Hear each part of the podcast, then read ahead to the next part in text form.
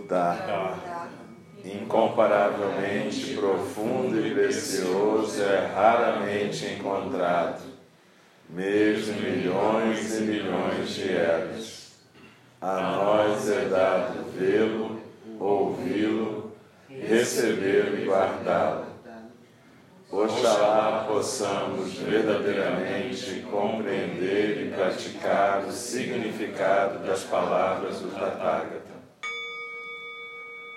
O Dharma, incomparavelmente profundo e precioso, é raramente encontrado, mesmo em milhões e milhões de eras. A nós é dado vê-lo, ouvi-lo, recebê-lo e guardá-lo. Oxalá possamos verdadeiramente compreender e praticar o significado das palavras do Tathagata. O Dharma, incomparavelmente profundo e precioso, é raramente encontrado, mesmo em milhões e milhões de eras.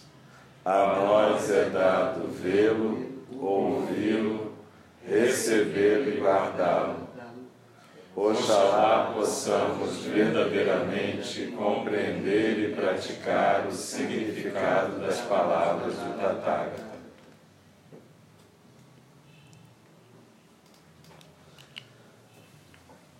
Então, procure reconectar com o seu Hara,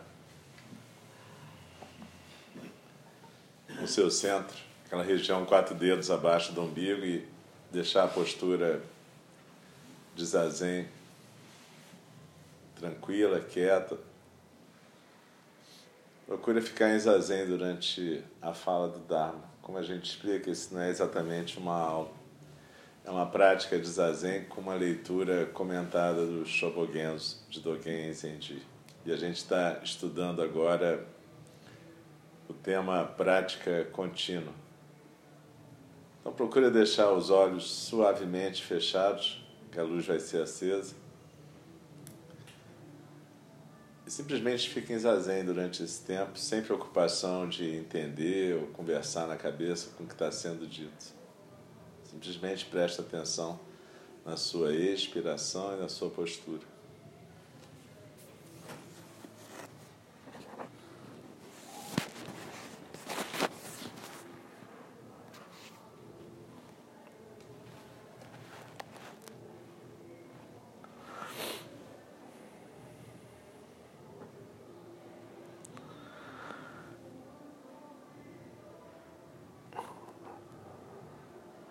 Primeiro e o segundo ancestrais chineses não fundaram mosteiros, portanto, não estavam ocupados com assuntos mundanos. Nem o terceiro, nem o quarto. Eles permaneceram livres de deveres administrativos. O quinto e o sexto também não construíram seus próprios mosteiros, nem Qingyuan e Nanyue. Shitou praticava o zazen numa grande pedra, onde ele havia construído uma cabana. Ele se sentava continuamente, sem cochilar, dia e noite. Apesar de não ignorar suas tarefas, ele não deixava de praticar o zazen através do dia. Hoje em dia, os descendentes do seu professor Qing Yuan estão disseminados por toda a China, beneficiando os humanos e os deuses. Isso se deve à grande determinação e sólida e contínua prática de Chitou. As linhagens de Yumen e Faiyan também descendem de Chitou. Quando Daoxin, que mais tarde se tornaria o mestre Zen Dai, o quarto ancestral chinês, tinha 14 anos, ele encontrou Senkan, o terceiro ancestral, e então trabalhou por nove anos. Após herdar o ensinamento autêntico dos ancestrais Budas, Daoxin manteve a sua mente composta e não ficava deitado no seu assento de meditação durante quase 60 anos. Na sua orientação, ele não discriminava entre inimigos ou amigos. Assim, a sua virtude prevaleceu entre humanos e devas. No 16º ano da era de Zhenguan, 642, o imperador Tai, admirando o perfume do caminho de Daoxin, convidou-o a ir até a capital, desejando provar o seu Dharma. Daoxin respeitosamente recusou três vezes, alegando ter uma saúde frágil. No quarto convite, o imperador ordenou ao mensageiro que cortasse a cabeça de Daoxin se ele recusasse novamente. O mensageiro viu Daoxin e transmitiu a ele a ordem imperial. Com dignidade completa, Daoxin esticou o seu pescoço e ficou pronto para a espada. Extremamente impressionado, o mensageiro voltou para a capital e escreveu um relatório para o imperador, que admirou mais ainda Daoxin. Ele expressou a sua apreciação enviando a Daoxin um presente de seda rara. Assim, a prática contínua de Daoxin, que não, tá, que não estava pegado à sua vida corporal como vida corporal, e tentou evitar tornar-se íntimo com reis e ministros, é alguma coisa raramente encontrada em mais de mil anos. O imperador Tai era um rei justo e Daoxin não tinha nada contra ele. O imperador admirava Daoxin porque ele não tentou poupar a sua própria vida e estava disposto a morrer. Daoxin focalizava a prática contínua, não sem nenhuma razão, mas respeitando a passagem do tempo. Comparados Comparada com a tendência atual nessa era decadente, quando muitas pessoas tentam encontrar o favor com os governantes, a recusa de Daoxin dos três convites imperiais é notável. No quarto dia do nono mês do segundo ano da era de Yonghui, 651, durante o reino do imperador Gao, Daoxin deu instruções aos seus estudantes, dizendo: Todas as coisas estão liberadas. Vocês devem vigiar a sua mente e ensinar as futuras gerações. Após dizer isso, ele se sentou calmamente e faleceu. Ele tinha 72 anos. Construiu-se uma estupa para ele nas montanhas. No oitavo dia do quarto mês do ano seguinte, a porta da estupa se abriu sozinha, e dentro dela o seu corpo parecia vivo ainda. Após isso, seus estudantes mantiveram a porta aberta. Escutem as palavras de Daoxin: todas as coisas estão liberadas. Não é meramente que todas as coisas são vacuidade, todas as coisas são todas as coisas, mas todas as coisas estão liberadas. Daoxin tinha prática contínua antes e depois de entrar na estupa. Supor que todos os seres vivos morrem é uma visão estreita. Supor que os mortos não percebem é uma ideia limitada. Não sigam essas ideias quando estudarem o caminho. Pode ser que hajam aqueles que ultrapassem a morte, e pode ser que existem pessoas mortas que percebam. Xuanxá que mais tarde se tornaria o grande mestre Zongui, era da prefeitura de Min, da região de Fu. O seu nome de família era Xie e o seu nome de Dharma era Shibei. Ele gostava de pescar desde que era pequeno. Mais tarde, ele se sustentava pescando num barco pequeno no rio Nantai. No começo da era de Xiantong, 860 a 874, da dinastia Tang, quando ele tinha 30 anos, ele teve um sentimento urgente e desejou deixar o mundo comum. Então ele desistiu do seu barco, foi ver Furong, o mestre Zen Ling Chun, e raspou sua cabeça. Ele recebeu os preceitos de monge do mestre de preceitos Dao Xuan do monasteiro de Kaiyuan, em Jiangnan. Ele vestia um manto de algodão simples e sandálias de palha. Comia apenas o suficiente para sustentar a sua vida e sentava em zazen o dia inteiro. As pessoas o consideravam extraordinário. Xuanxá originalmente era irmão de Dharma de Feng e ambos estudaram intimamente juntos durante seu período de aprendizado. Feng o chamava de Bei o ascético, Shibei, por causa da sua prática rigorosa. Um dia Feng perguntou: "Para onde que o asceta Bei está indo?" Xuanxá disse: "Ele não está guiando ninguém erradamente." Mais tarde, Feng chamou Xuanxá e perguntou: por que, que o asceta Bei não fica viajando pelos mosteiros para estudar? Xuanxá respondeu: Bodhidharma não veio para a China. O segundo ancestral não foi para a Índia. Xuefeng aprovou suas palavras. Quando Xuefeng se tornou o abade no monte Xiangu, Xuanxá acompanhou como seu assistente. Por causa da sua colaboração, muitos estudantes excelentes se juntaram nesse mosteiro.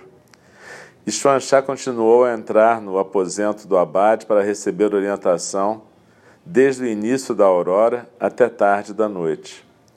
Estudantes que não conseguiam compreensão correta pediriam a Xuanxá que fosse com eles ver Xuefeng. Algumas vezes o próprio Xuefeng dizia a eles: Por que, que vocês não perguntam ao asceta Bei?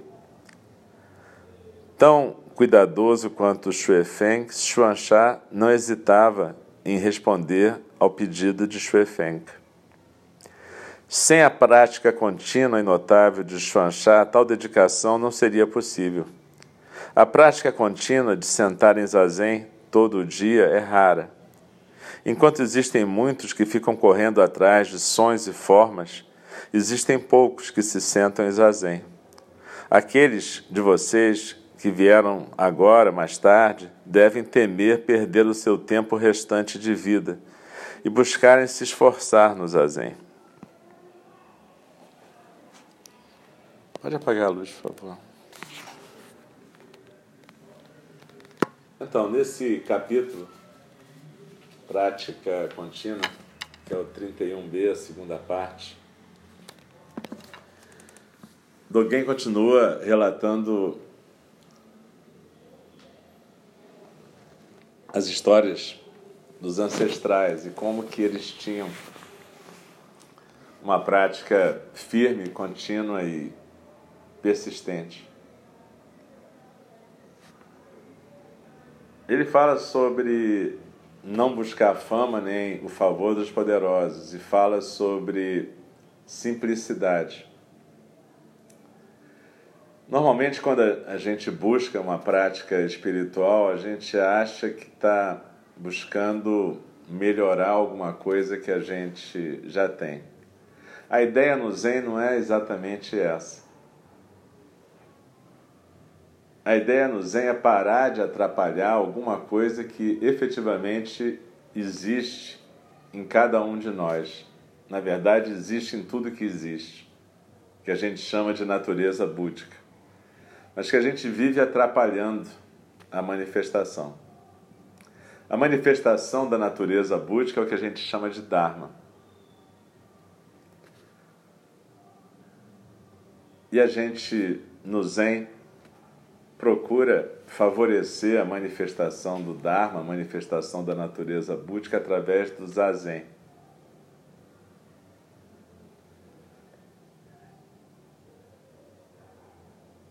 Buda dizia que quando você praticava zazen, o karma se transformava em dharma. E o que é karma? Karma é exatamente o que a gente é, a maior parte do tempo. Karma é essa narrativa que a gente constrói, que a gente chama de eu. Karma são todas as historinhas que a gente bota em volta da gente. Karma são todas as opiniões que a gente tem. Karma são todos os nossos preconceitos e projeções. Karma é todo esse grupo de obstáculos que a gente coloca entre nós e a realidade. Karma é apego e aversão. Então, quando você busca zazen, a primeira coisa que você faz é se aquietar, é aprender a deixar o corpo quieto na almofada.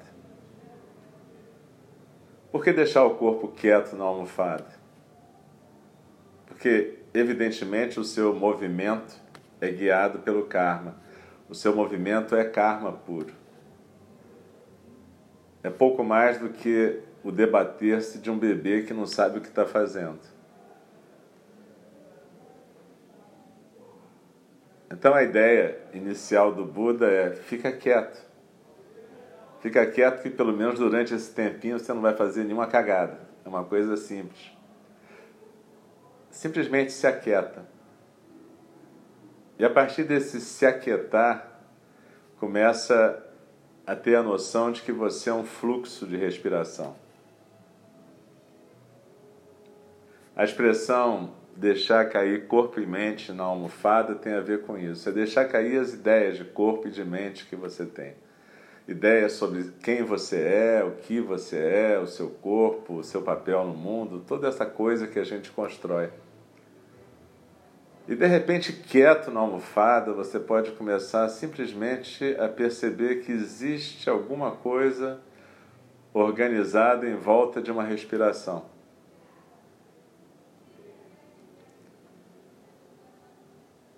Se você pudesse olhar a etapa embrionária da gente, você veria que, na verdade, a gente começa como um tapetinho de células que de repente se enrola e vira um tubo. E de repente esse tubo vai se dividindo em vários outros tubos. Mas basicamente a gente começa como uma minhoca. E um dia essa minhoca recebe ar passando pelo seu tubo central de ar. E a partir daí alguma coisa interessante acontece, porque esse sistema biológico passa a ser suporte de uma experiência.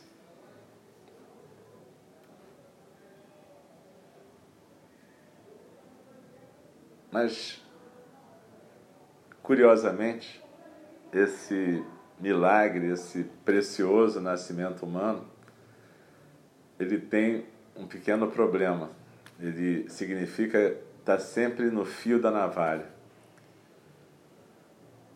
Uma coisa é você perceber que você é um caminho, você é um canal para a manifestação do Dharma. E outra coisa é você se achar porque você existe uma essência, uma substância, uma grande coisa.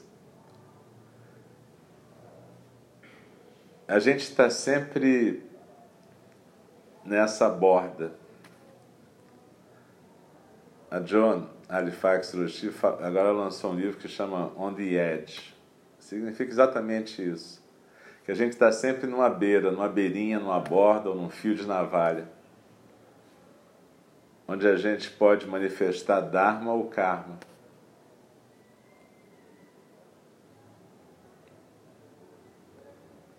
Zazen é uma forma da gente, primeiro então, ficar quieto e depois começar a ter alguma noção de que não sabe nada realmente. Isso é muito difícil.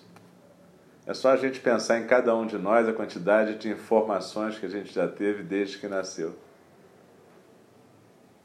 E se a gente misturar com essas informações tudo que a gente já criou com a nossa imaginação, então é monumental.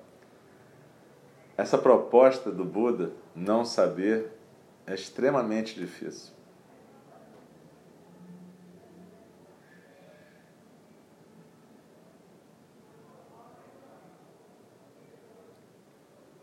E é por isso que Dogen aqui, lembre-se que ele está falando para pessoas que estão no século XIII no Japão. Então, para essas pessoas, essas histórias que aconteceram 500 anos antes na China já são antigas. E ele está dizendo que aquela época em que eles têm é uma época decadente, onde as pessoas não estão conseguindo praticar. Na verdade, fazem praticamente 700 anos, quase 800, que ele estava falando com os alunos dele. E ele estava dando exemplo então de 500 anos antes. Exemplos de pessoas que na China praticavam com muita dificuldade, mas com toda persistência. E que de alguma forma essa persistência levou a que essa prática continuasse e que chegasse até o Japão do século XIII. E de alguma forma essa prática continuou e chegou nesse momento do Brasil no século XXI.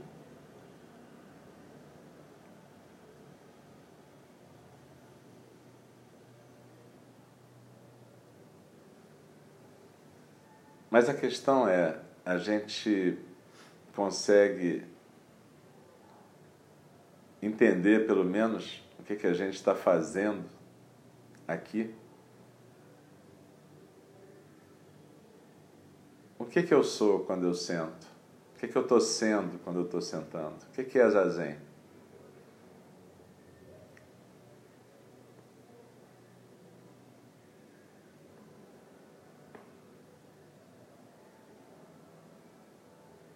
Os antigos, principalmente os praticantes do Enzai, usavam koans para poder criar essa sensação de não saber. No Sotô, que é a tradição que Dogen fundou, não é que não se use koans, mas Dogen sempre achou que a própria vida já era um koan se você fosse honesto e olhasse para ela de frente. Mas a função do Koan, ou dessa prática de olhar as coisas como elas se apresentam, é exatamente fazer você perceber que não existe esse chão que você imagina que existe. Então a prática do Zen é te deixar sem chão.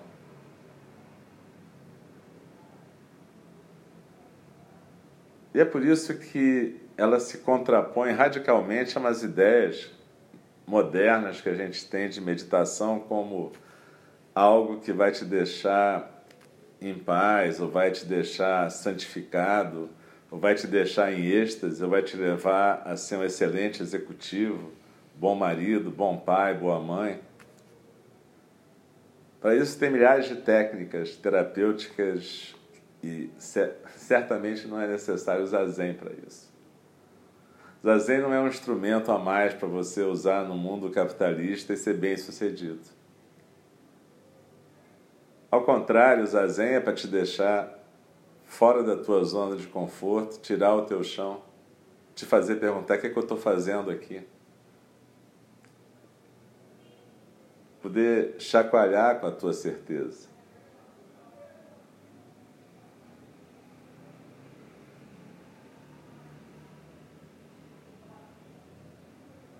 Os antigos, para fazerem isso, eles se retiravam da sociedade, iam para lugares ermos, porque eles achavam muito difícil você conseguir fazer isso naquela época.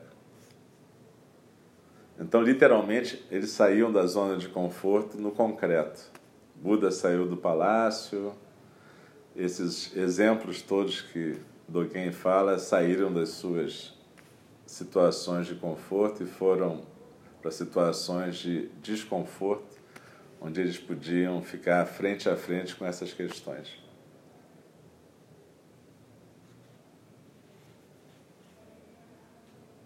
Dogen, no século XIII, ele imagina que a prática para sobreviver não vai poder ficar só nesses lugares. Ele imagina que a prática contínua tem que acontecer em qualquer lugar. E para isso ele coloca uma série de exercícios e regras e tenta construir um jeito de se praticar no mundo. Que é a nossa questão no Zen. Né? Como é que você pratica no seu dia a dia, onde você estiver, sem ter que ir para uma cabana no alto da pedra? Isso exige um, uma atenção plena bastante intensa estar em zazen o dia inteiro, como o Dogen fala. E estar em zazen o dia inteiro não quer dizer ficar sentado de perna cruzada o dia inteiro. Mas quer dizer ficar o dia inteiro prestando atenção em quem você está sendo, o que você está sendo e como é que você está existindo em cada momento.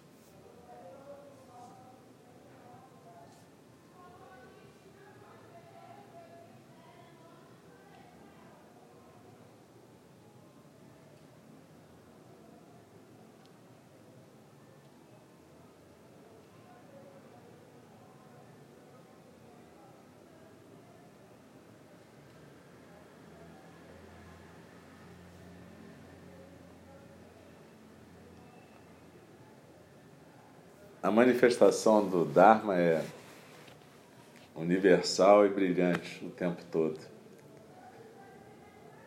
Mas frequentemente a gente não consegue ver, porque os nossos olhos, os nossos sentidos estão voltados só para o aspecto kármico.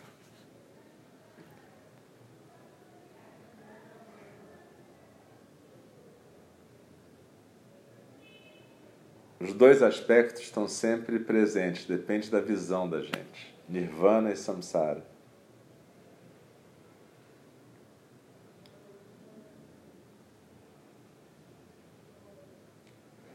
Quando o Dharma se manifesta, ele cria o mundo, na verdade. Então, nesse momento, por exemplo, a gente tem a impressão de que eu estou falando, vocês estão escutando e na verdade, existe um sujeito que fala, outros sujeitos que estão numa posição de objeto que recebem.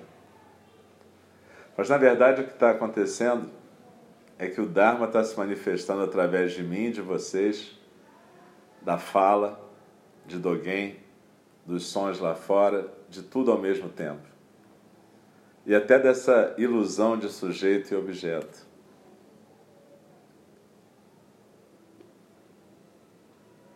Mas o bonito é que a gente pode estar tá vivo e perceber isso tudo e não se prender a nada disso.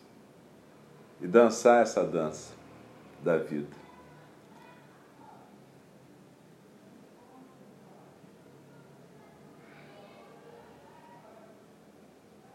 Em geral, a gente dá uma sugestão durante a semana para as pessoas praticarem.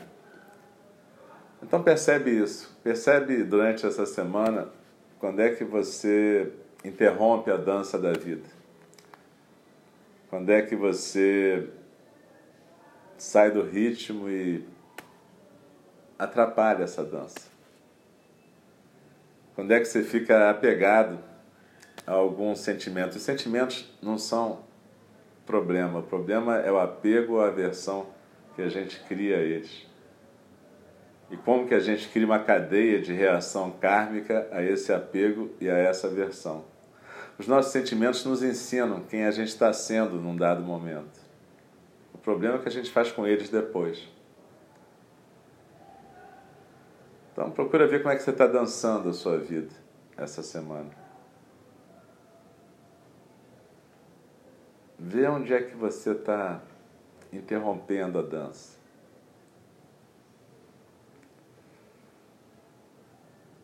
A gente vai ter um pequeno recesso por causa do feriado, então a gente não vai ter prática aqui nem sexta nem sábado.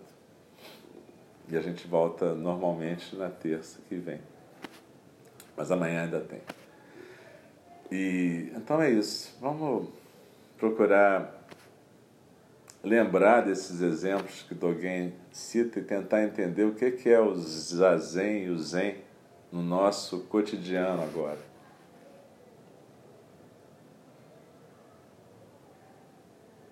Há 2.600 anos as pessoas estão praticando e de alguma forma isso veio cair no colo da gente. O que, que a gente faz com isso?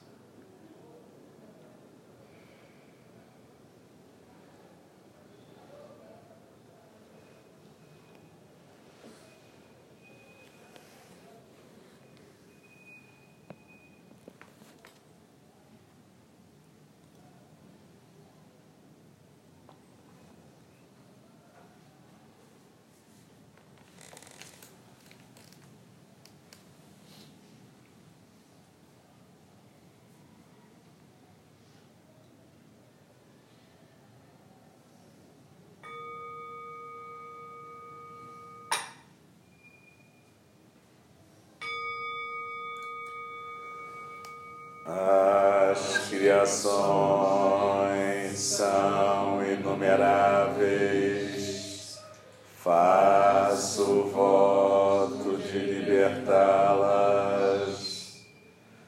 As ilusões são inexauríveis, faço voto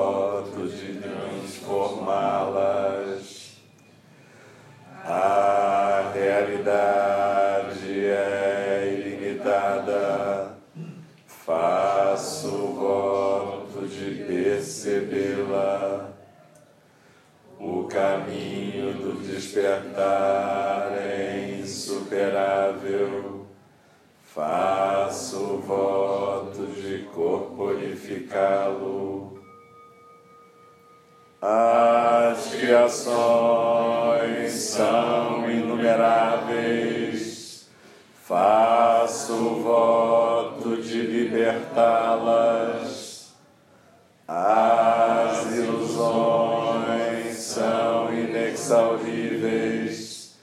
faço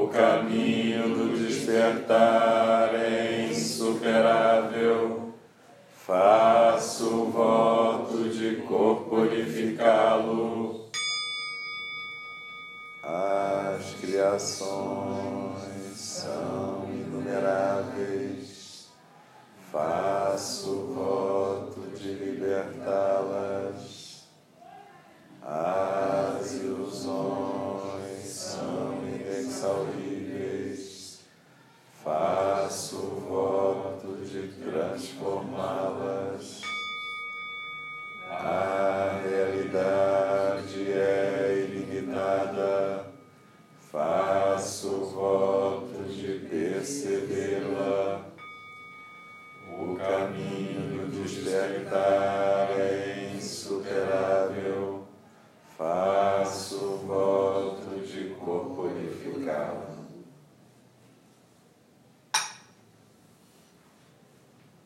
Deixe-me respeitosamente lembrá-los. A questão de vida e morte é de importância suprema. E a oportunidade é perdida. Vamos despertar, despertar. Prestem atenção.